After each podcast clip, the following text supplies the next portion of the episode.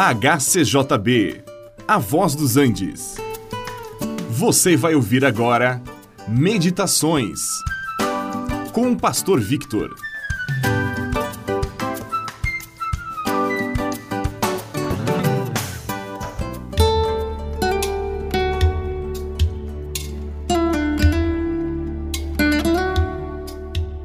Todos os anos, os cristãos celebram a ressurreição de Jesus por ocasião da Páscoa.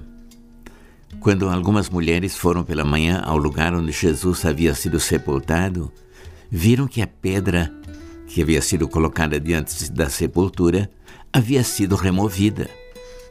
Apareceram-lhes dois anjos e disseram: Por que buscais entre os mortos aquele que vive? Ele não está aqui. Ele ressurgiu. Também os apóstolos Pedro e João foram verificar e viram que o sepulcro estava vazio, somente os lençóis haviam ficado. Depois, o Senhor apareceu visivelmente aos discípulos em várias ocasiões e finalmente o viram ser elevado às alturas. Estas são algumas das comprovações de que Jesus de fato ressuscitou. E mesmo assim, nós precisamos crer no que a palavra de Deus diz, pois a nossa compreensão não é suficiente para entender como é que uma pessoa morta pode voltar a viver e receber um corpo espiritual. E diante da incredulidade, há aqueles que dizem que não há ressurreição. Outros inventaram a reencarnação. Só que nada disto muda o fato que Jesus ressuscitou e que nós também ressuscitaremos no tempo previsto de Deus. Se os mortos não ressuscitam, então Jesus também não ressuscitou. E se Jesus não ressuscitou, a nossa fé nele é vã, não tem valor algum. É o que Paulo escreveu na primeira carta aos Coríntios.